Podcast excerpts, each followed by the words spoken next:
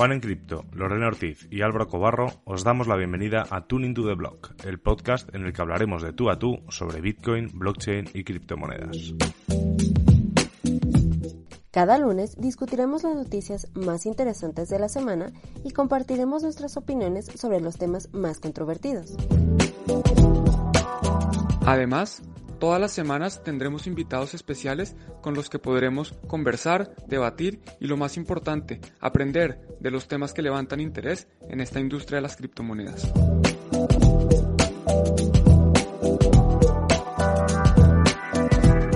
Hola, ¿qué tal? Bienvenidos a un programa más de Tuning to the Block. Yo soy Álvaro Cobarro y hoy conmigo está aquí Juan en Cripto. ¿Qué tal, Juan? ¿Cómo vas? Bien, Álvaro. Afortunadamente todo marchando esta semana y preparando este tema para compartir con nuestra audiencia, que es un tema muy interesante del que no se habla mucho, que algunos quieren y otros odian, pero pues que es una realidad que no se puede negar. Y es el inversionista más grande en Bitcoin que se conoce. Eso es, vamos a hablar de un tema delicado con, con bastante información, bastantes datos. Eh, Lorena hoy, como podéis ver, no está con nosotros, sigue de vacaciones, merecidísimas vacaciones, ya la semana que viene se incorporará. Y es que hoy eh, Juan nos ha traído encima de la mesa un tema de total interés y de plena actualidad, que es eh, qué pasa con Grayscale. Así que Juan, yo creo que mm, mejor para empezar preguntarte quiénes son estos de Grayscale. Claro que sí. Bueno, Grayscale Investments es un fondo de inversión, es el fondo de inversión más grande en Bitcoin.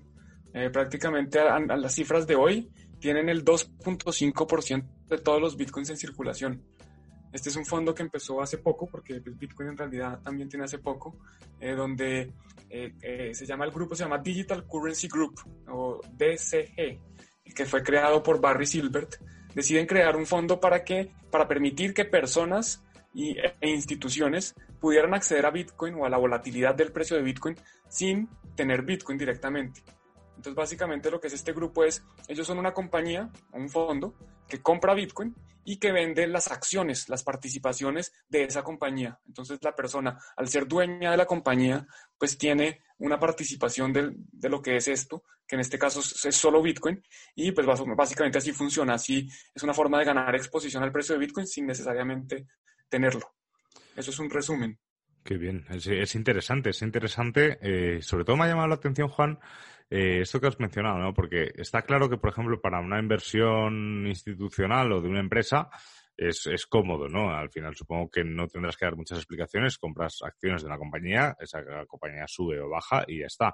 Pero mencionabas también que esto podría funcionar con, con personas, es decir, tú y yo podríamos comprar acciones de Grayscale no estoy seguro si una persona individual, digamos, pudiera hacerlo. Estoy seguro que inversionistas calificados pueden hacerlo.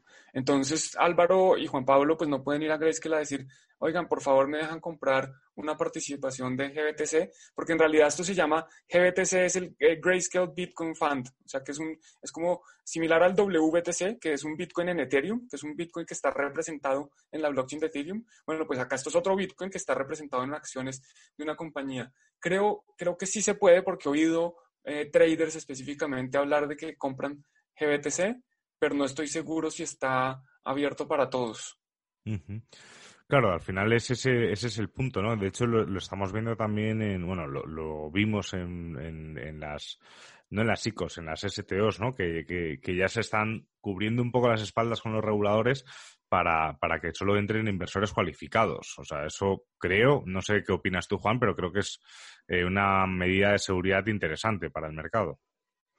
Sí, en, teoría esa medida pretende dos cosas y la principal es protección de los inversionistas. Cuando se crean las reglas, toda la regulación alrededor de eh, inversionistas calificados, lo que los reguladores dicen es, bueno, hay gente que tiene mucho dinero, que entiende muy bien el mercado y que pueden invertir en productos riesgosos. Hay gente que no tiene ni idea de qué está haciendo y estas personas no las vamos a dejar invertir en productos riesgosos. ¿Qué pasa o cuál es mi opinión personal? Pues que la gente debería hacer lo que quisiera con su dinero especialmente y que si quieren invertir en algo riesgoso, pues deberían poder hacerlo porque también eh, a mayor riesgo, pues hay mayor retorno. Entonces, si queremos que las personas que no tienen muchos ingresos, que no tienen mucho capital, puedan crecerlo a través de inversiones en el mercado de capitales o en, inversiones riesgosas, pues la única forma es dejarlos que lo hagan. Entonces es una medida que, de nuevo, la, idea es proteger a los inversionistas minoritarios, sin embargo, pues también en vez de protegerlos, lo que yo veo que está haciendo es que no los permite participar de oportunidades que pueden ser interesantes de inversión. Entonces, pues como todo, pues cada pro tiene sus contras, hay trade-offs que hay que hacer. Efectivamente, es, es, es, muy, es muy buen punto, ¿no? El, tratando de proteger al, pequeño no le dejas participar y, al final todo ese pastel se reparte entre los, entre los grandes. Y ahí entramos también en el primer conflicto que veo yo que hay un poco en la filosofía de Bitcoin y Grayscale. O sea, que es que, claro, si hablamos de descentralización, de relaciones incluso de confianza cero, de no confianza, que es un término que a mí me gusta mucho, eh, aquí directamente vemos como sus fondos, además todos terminan con la palabra trust y estamos hablando de que son un intermediario importantísimo.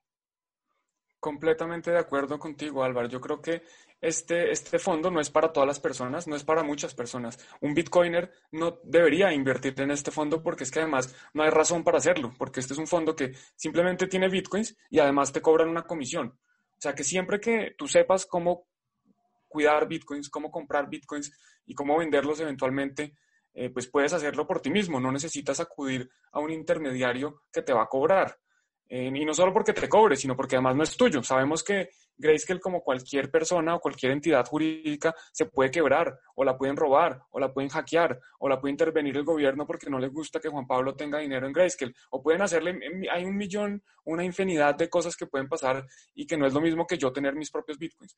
Entonces, definitivamente no es un producto para bitcoiners, no es algo que yo recomiende, sin embargo, como mencioné en un principio, es algo que existe y de lo que yo creo que es importante conversar, porque no solo existe, es el, es el poseedor más grande de bitcoins en el mundo, eh, pues que se conozca. Obviamente no se sabe si Satoshi Nakamoto todavía existe, si no existe, si son varias personas, quién tiene esos bitcoins y pues puede haber algunas ballenas que están por ahí anónimas, pero este definitivamente es un tema muy importante porque además en cualquier momento, no es que en cualquier momento vayan a vender porque ellos tienen eh, los inversionistas detrás que, que pueden no querer vender, pero es un monto importante de bitcoins que si llegaran por cualquier cosa al mercado, pues podría causar estragos.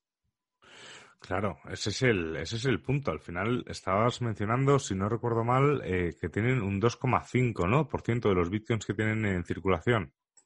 Eso es correcto. En este momento hay, hay, una imagen que tienen en publicar en su cuenta de Twitter. Ellos sí, por lo menos, son muy transparentes con su información y tienen auditorías de compañías relativamente serias. Entonces, por esa parte lo están haciendo muy bien. Sin embargo, bueno, yo lo que veo en el, en el tweet que les digo es que Grayscale Bitcoin Trust, que es el, el fondo más grande que está dedicado únicamente a Bitcoin, tiene unos activos bajo administración por 6.500 millones de dólares. Si tenemos en cuenta que en este momento que estamos haciendo el podcast, la capitalización de mercado de Bitcoin es 260 mil millones de dólares, pues estamos hablando que ellos tienen el 2.5% de todos los Bitcoins, no solo en circulación, porque esto es sin incluir algo que tú mencionaste antes, eh, antes de empezar el podcast, que es que ahí no contemplan los Bitcoins que se han perdido.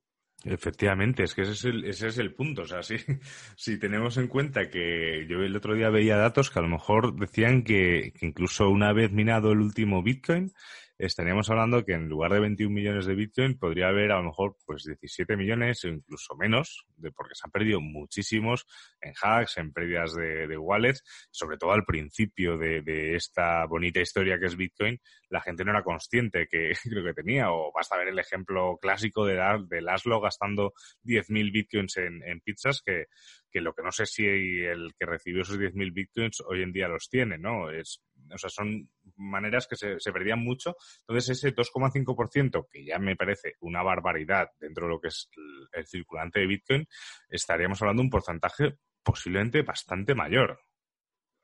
Completamente de acuerdo y es un número que nunca vamos a saber porque los bitcoins perdidos pues nadie simplemente no se van a mover y siempre vamos a quedar con la duda si es más bien un holder de estos guerreros que va a holdear por siempre o si, o si simplemente perdió el acceso a sus llaves privadas. Y hay un tema que mencionas que para mí es muy, es muy importante y siempre lo recuerdo. Y cuando personas me dicen, bueno, pero ¿cómo compro Bitcoin? Yo les digo, es que mire, más importante que cómo comprarlo es cómo lo va a guardar. Porque si usted lo compra, digamos que lo compró a 100 dólares por Bitcoin o a 1000 dólares por Bitcoin y que Bitcoin llega a un millón, igual si no lo tiene y lo perdió, pues va a perder todo. Entonces lo más importante no es comprar más barato, lo más importante es guardarlo y que cuando llegue a un millón, si es que llega a un millón o al número que cada uno está esperando que llegue, poder venderlo o poder hacer lo que sea que cada uno quiera hacer con eso. Pero si no lo guarda bien, eh, pues lo va a perder. Entonces todos esos bitcoins perdidos definitivamente es una incógnita con la que nos vamos a quedar por siempre. Nunca vamos a saber eh, cuántos, cuáles son bitcoins perdidos y cuáles son bitcoins de, de holders que han durado ahí para siempre. Y me voy a aventurar en uno de esos triples que, a veces lanzo yo sin saber si son verdad o no. Eh, leí el otro día, le atribuían a Satoshi Nakamoto una cita, una frase, en la que decía que los bitcoins perdidos, las wallets perdidas, las claves, las claves privadas perdidas, eh, pues se convertían en una donación anónima a, la propia comunidad porque claro, eran bitcoins que jamás se moverían, por lo tanto lo, lo, convertirían en un bien aún más escaso de lo que ya es.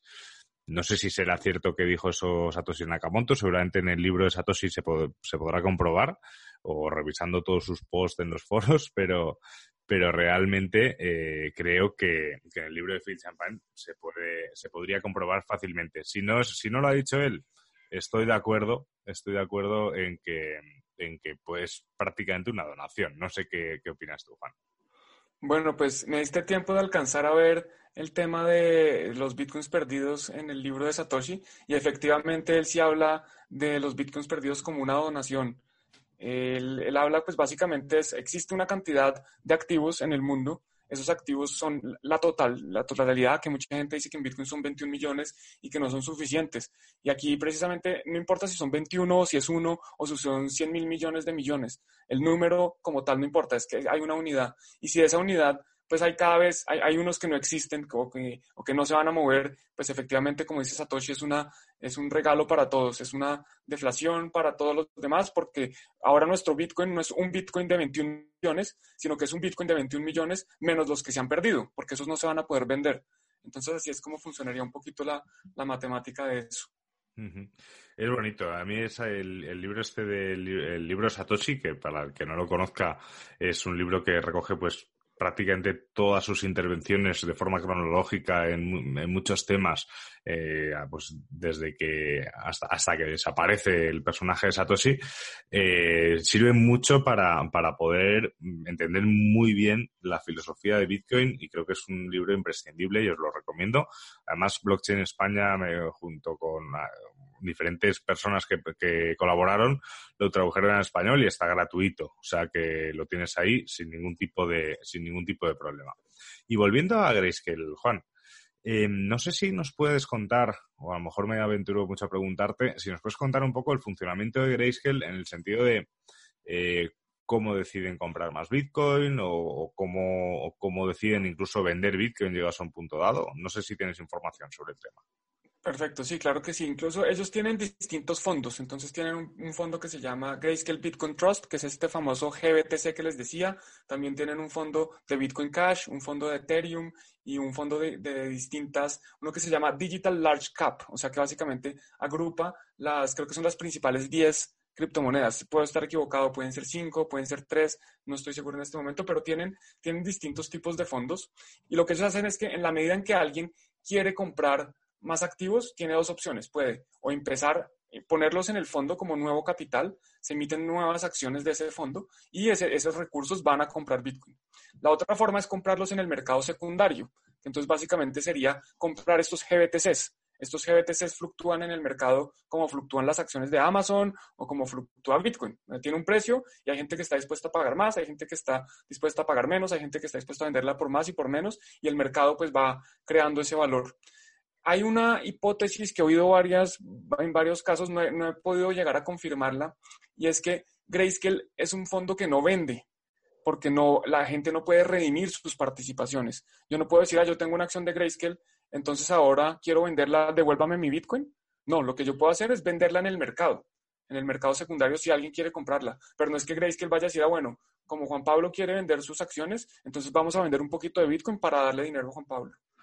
Eh, eso justo es lo que te iba a preguntar ahora, ¿no? Porque, claro, he, entendido cuando has hablado del GBTC, que es lo que fluctúa, yo entiendo que si yo tuviese acciones de participaciones de Grayscale como GBTC, cuando, claro, lo primero que se me viene a la cabeza es en cuanto lo vendo, eh, Grayscale vende ese Bitcoin, pero no. Al final, yo creo además, eso es una buena estrategia, porque obviamente Grayscale si ha montado esto es porque tiene mm, mucha seguridad en el proyecto de Bitcoin y en el fondo ellos, pues a medida que les va entrando más capital, van aumentando sus, sus fondos de Bitcoin puros, por así decirlos, y, y, cuando alguien vende, pues vale, ellos vende, eh, seguramente esa acción se vende a otro usuario y, y Grayscale sigue manteniendo los bitcoins. O sea que cada vez tiene más, cada vez acumula más. Están llevando el, lo de acumular satoshi, lo están llevando a la máxima, a la máxima potencia.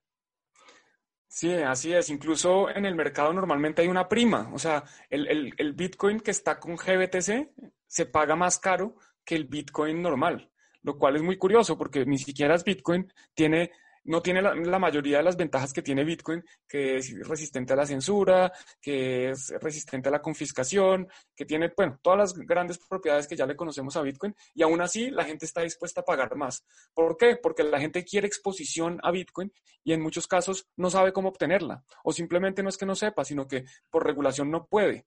De esto no, no, estoy seguro si lo hemos hablado, pero yo alcancé, yo trabajé mucho, por mucho tiempo con fondos de pensiones, aseguradoras, inversionistas institucionales, y ellos tienen un, unos requerimientos muy eh, restrictivos en lo que pueden, en los activos admisibles para invertir.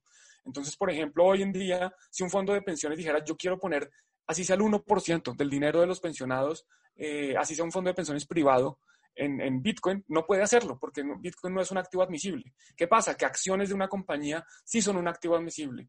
Entonces, por ejemplo, un fondo de pensiones que quisiera comprar Bitcoin, que no puede hacerlo, puede comprar las acciones de, de Grayscale, que básicamente le dan exposición a la volatilidad del precio sin tener el activo como tal, porque al fondo de pensiones al final pues no le importan mucho las otras propiedades que nosotros nos gustan tanto de Bitcoin. Entonces hay gente que está dispuesta a pagar más por tener un activo que es yo lo llamaría casi que menos mejor. O sea, es, peor que tener Bitcoin. Sí, al final es un poco, llevando un poco también el hilo con, con, lo que hablábamos la semana pasada con Lore, con el, con el tema de PayPal, es un poco llevar Bitcoin simplemente a un simple producto de especulación o de inversión. Entonces, eh, como estoy totalmente de acuerdo que, bueno, para, para un fondo de pensiones privado para una empresa que quiere invertir, eh, el, objetivo es generar beneficio, por lo tanto se está aprovechando de esa volatilidad de Bitcoin, pero obviamente se está perdiendo todo lo demás. Que de la misma forma que con PayPal habrá usuarios que estén muy cómodos con eso, me imagino que con esto pues habrá empresas que también. Entonces, eh, y claro, si estamos hablando de empresas, estamos hablando de acciones, eh, me imagino que Grayscale tendrá algún tipo de regulación encima. Eh, no sé si es una empresa americana. Claro que sí, Grayscale es una empresa americana que está, si no estoy mal, listado en el Nasdaq. Esto lo voy a confirmar antes de, terminar el podcast, pero sí, efectivamente está listado y por eso es que tiene que cumplir con todos los requerimientos en cuanto a tener un auditor, tener, reportar la contabilidad cada, cada cierto periodo de tiempo, hacer todos los anuncios. Hay, hay, una, hay unas fórmulas, unos, unas fórmulas, no, unos formularios que las empresas listadas tienen que eh, presentar eh, creo que es mensualmente o trimestralmente, con toda la información clave. Entonces, si por ejemplo llegara a pasar algo con una persona importante de Grayscale, ellos tienen que anunciarlo antes de, eh, porque si no, pues podría haber insider trading y podría haber manipulación del mercado. Entonces tienen que cumplir con una serie de requerimientos que es bastante más compleja de lo que sería para una compañía tradicional. Es, es, es, claro, es que al final sin, al final sin esa regulación es imposible que, que, que funcione Grayscale y, y, lógicamente tiene que tener esa regulación. Ahora luego, Juan, si quieres nos, nos confirmas el, el que están, el, el, que está listado en el, en el Nasdaq. Y hablando un poco de problemas y ventajas de Grayscale, esa centralización, porque no deja de ser una pequeña centralización del circulante de Bitcoin en un fondo, que encima ese fondo me imagino que irá creciendo, irá creciendo, irá creciendo. Eh, ¿Eso crees que puede llegar a ser un problema para, para Bitcoin?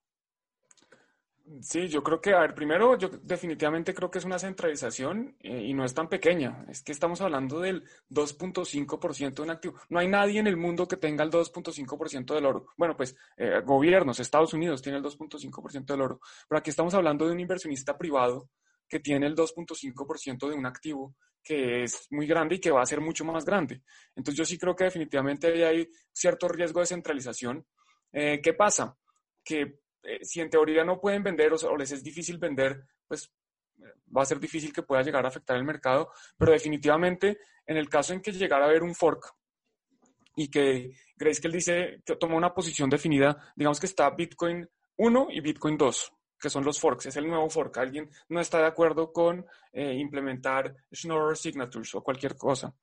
Grayscale puede decir, ah, bueno, pues yo me voy a Bitcoin 2 a vender todos mis Bitcoins y me voy a pasar y me voy a quedar con mis Bitcoin 1. Pues eso va a afectar el mercado y va a definitivamente a mostrar, bueno, ¿qué, qué queremos hacer nosotros? Queremos tener un activo en el cual Grayscale va a vender toda su participación y seguramente los va a dompear en el mercado o queremos tener eh, un activo donde Grayscale no va a vender. Y si estamos hablando que ya es el 2.5% de un activo, pues eh, creo que puede llamar a que gente tome decisiones no por lo que esté convencido de que es lo mejor para Bitcoin o que es lo mejor para su privacidad o su seguridad, sino que simplemente porque ahí está Grayscale. Entonces, y, y porque no va a vender ese activo. Entonces yo sí creo que, crea unos riesgos importantes que hay que empezar a contemplar porque además se empiezan a unir otros participantes. Entonces ya no es Grayscale solo, sino que adicionalmente tenemos a Xapo y tenemos a Coinbase Custody y tenemos a otros miles de custodios, a PayPal y todos estos se pueden unir para decir, tomar decisiones de para dónde creen ellos que debe ir Bitcoin y puede ser muy peligroso en el largo plazo. Wow, eh, efectivamente, o sea, estoy totalmente de acuerdo y, y, a mí se me, se me plantea un poco una duda en mente, o sea, tengo una duda en mente que es el, el cómo la comunidad de Bitcoin, la comunidad Bitcoiner, eh, puede prevenir esos riesgos. Yo me imagino que parte de la prevención es no seas una mano débil y no regales tus bitcoins a cualquiera, ¿no? O sea, intenta mantenerlos, pero claro, al final la gente obviamente compra y vende bitcoin y eso es lo que mueve el mercado. Entonces, no sé, Juan, haciendo un poco de, de, ficción, eh, ¿cómo crees que podríamos controlar todo esto?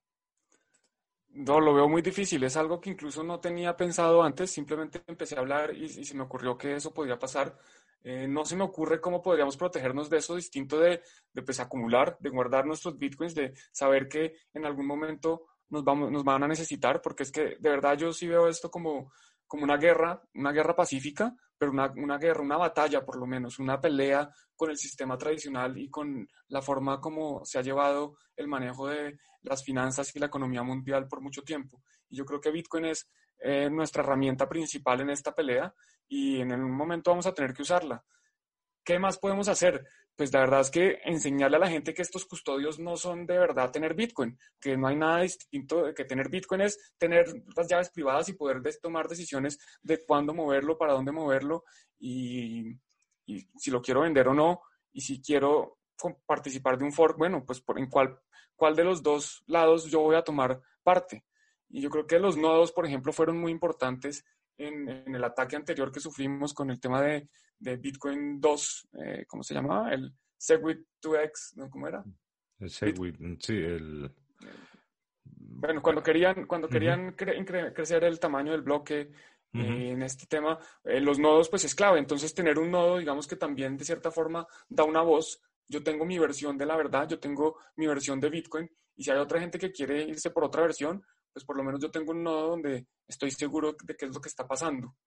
Entonces, eh, no es fácil, no va a ser fácil, pero sí, yo creo que el tener custodia del propio dinero es la primera, punto clave. Y si quieren aún más, el tema ya del nodo creo que empieza a sumar puntos. Y esas son las formas que tenemos como para protegernos de potenciales ataques de estos gigantes.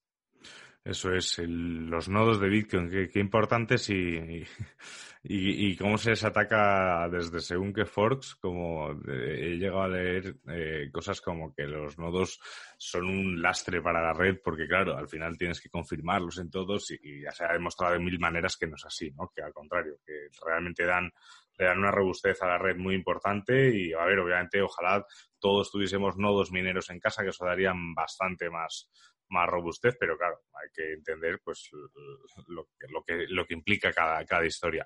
Y quizás, Juan, el, eh, a muchos bitcoiners, cuando se habla de regulación, de hecho lo discutíamos tú y yo el lunes eh, sobre las regulaciones de Bitcoin y que Bitcoin ya está regulado por el propio consenso, eh, a lo mejor una solución para todo esto es que exista de verdad una regulación lógica y justa de Bitcoin como activo y eso permita a empresas entrar en Bitcoin de verdad sin tener que pasar a estos custodios. Que obviamente habrá muchas empresas que prefieran que lo hagan otros, así se quitan de riesgos.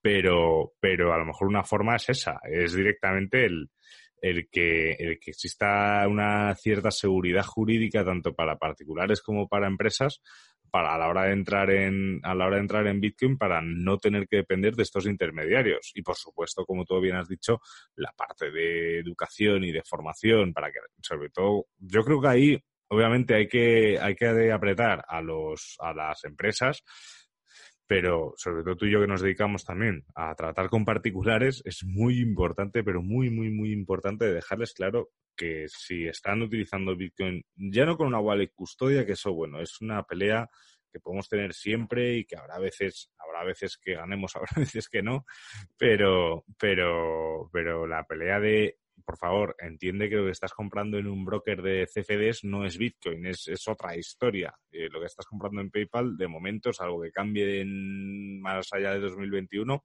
no es Bitcoin. Lo que vas a comprar en Grayscale no es Bitcoin. O sea, compra Bitcoin, aprende Bitcoin de verdad y, y sobre todo entiende que no es solo un activo de inversión, que obviamente a todos nos joder, Bitcoin ahora mismo lleva ha firmado un mes de octubre histórico. Está, ya empieza noviembre, empieza fuerte.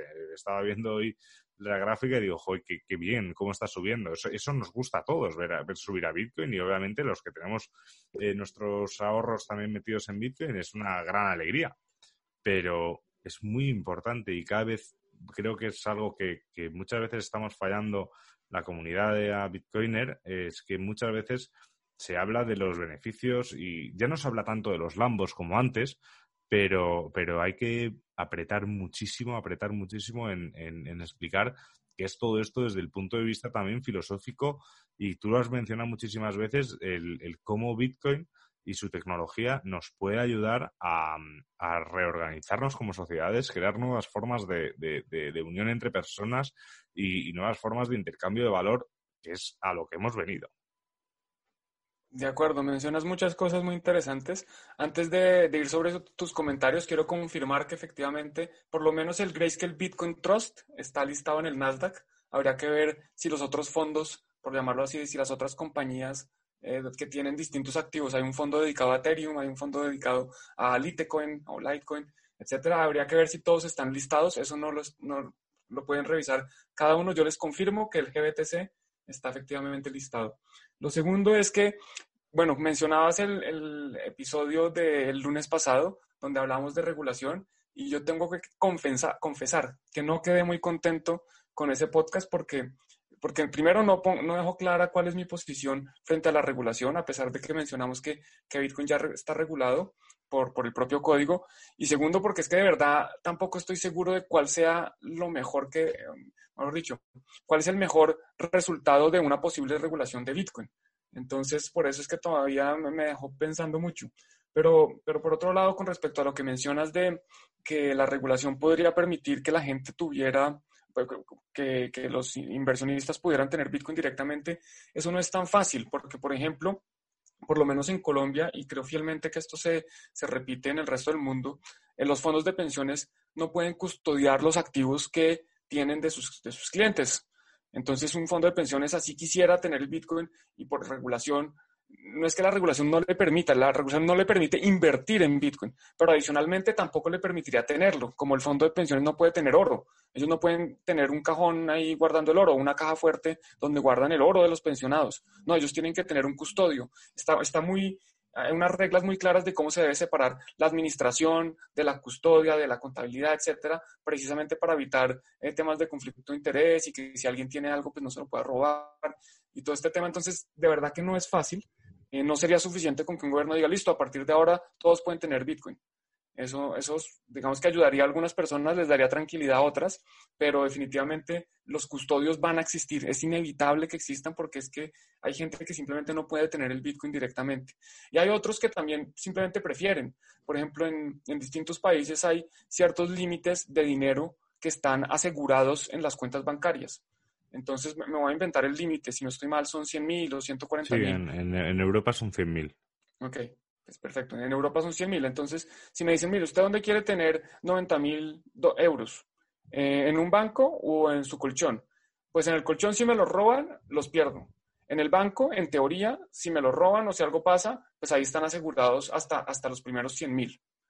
Entonces, obviamente, a menos que pase con todos y que el, fondo esté de, seguridad, no sé cómo se llame en Europa, pues eh, salga a respaldar, pero ese fondo también se puede quebrar. Ese dinero no es dinero infinito. Y si se quiebran todos los bancos al tiempo, pues seguramente mis 90 mil están más seguros debajo del colchón.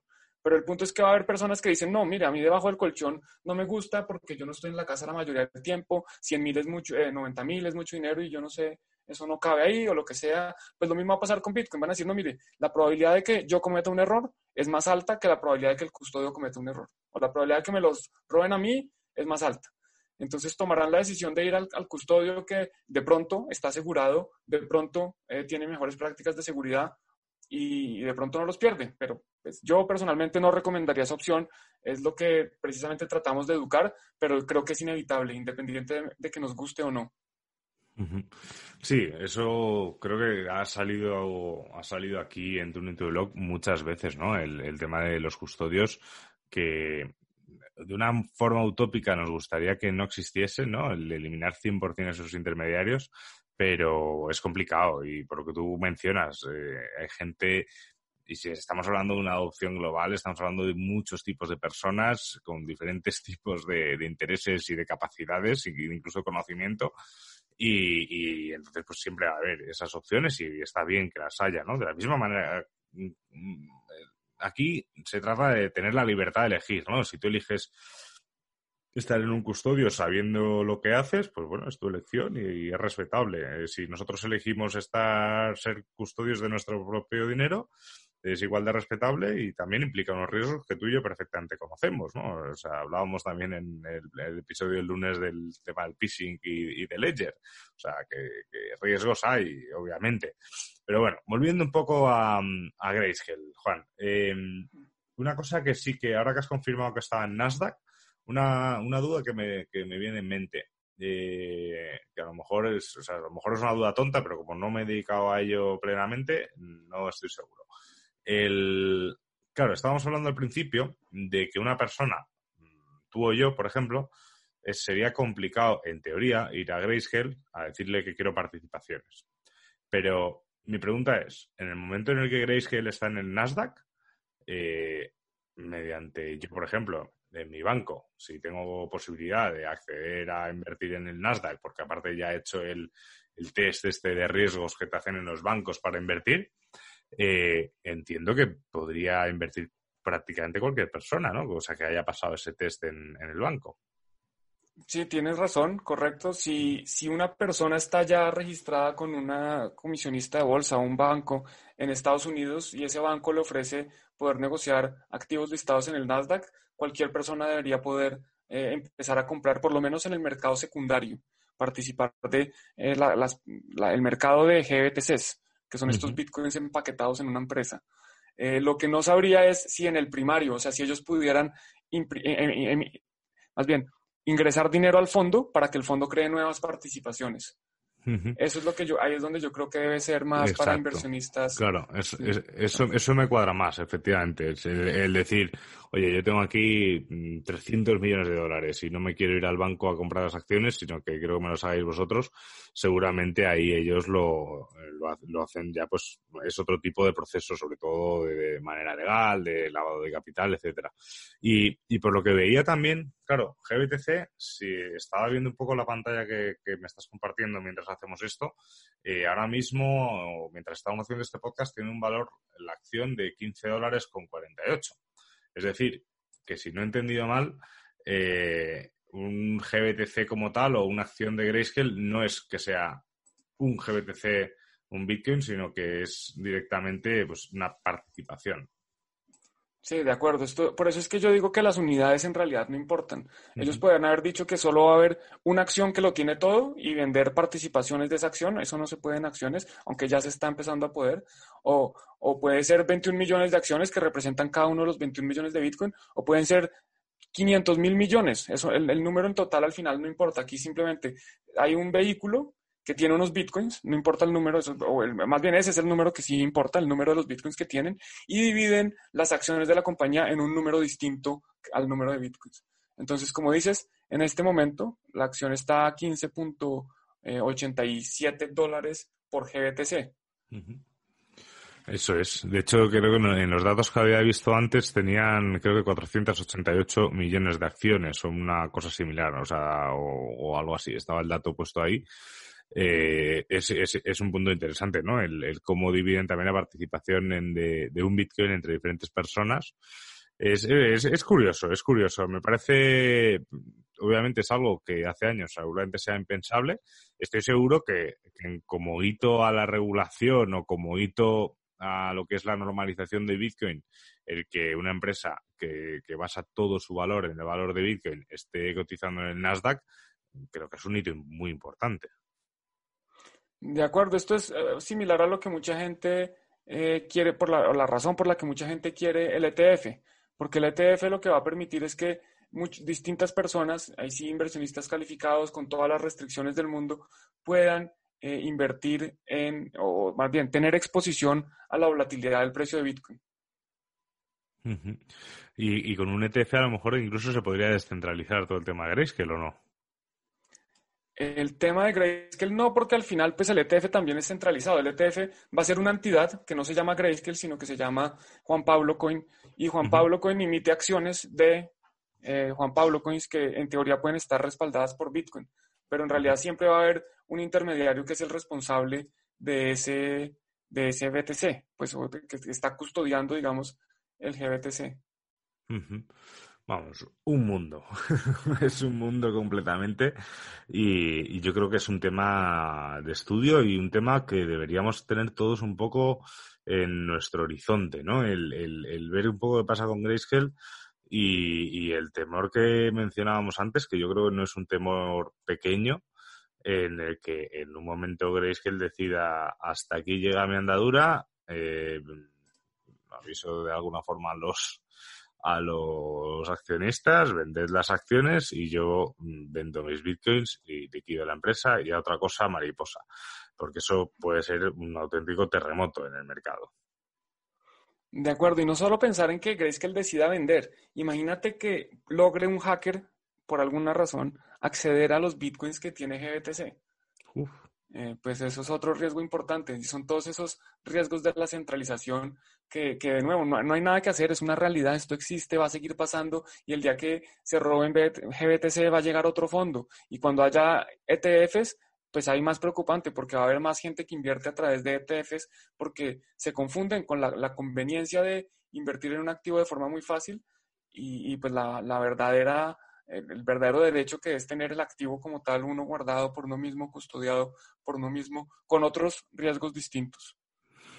Pues sí, es, es un punto, obviamente, es un punto de ataque. Yo, a ver, me imagino que creéis que él eh, invierte gran parte de su capital en seguridad y en, y espero que no lo tenga todo en solo una cartera fría, sino que lo diversifique y lo descentralice lo máximo posible para, para evitar estas cosas y que no acceda nunca un, un hacker, que seguramente ya hay gente que está intentándolo, eh, a todos sus fondos, porque eso sí que podría ser realmente una auténtica locura, ¿no?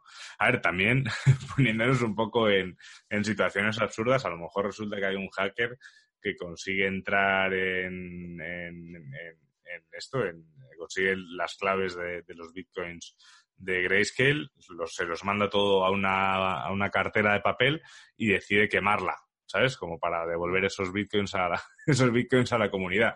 Pero no creo que haya un hacker tan altruista como para quemar 6.500 millones de dólares. Pero oye, sería de película. Sería increíble, no tampoco creo que pase. Algo que, que te quiero contar es con relación a la prima de GBTC. Yo les estaba diciendo que GBTC se, pueden, se está negociando por encima del precio de Bitcoin. Y estábamos viendo que, eh, mencionamos que el precio de GBTC en este momento era de 15.87. Bueno, pues mil GBTCs, mil acciones de GBTC representan un Bitcoin. Entonces estos 15.87 representarían que el precio de Bitcoin está a 15.870 dólares por Bitcoin. O sea, si quieres comprar un Bitcoin por fuera de GBTC, simplemente lo compras a lo que sea que esté en este momento, más o menos 14 mil dólares aquí en pantalla. Si quieres comprar un Bitcoin a través de GBTC, estás pagando más. Entonces, en realidad no hay una razón para tenerlo distinto de la comodidad y, porque además no es privado, mejor dicho, es, es, completamente una locura solo para inversionistas que no pueden comprar eh, Bitcoin. Incluso yo estaba viendo hace unos meses que el fondo de Ethereum, la prima llegó a ser de más del 10%. O sea que Ethereum en ese momento creo que costaba 300 eh, y la gente estaba pagando más de 3 mil dólares por Ether para entrar a este fondo.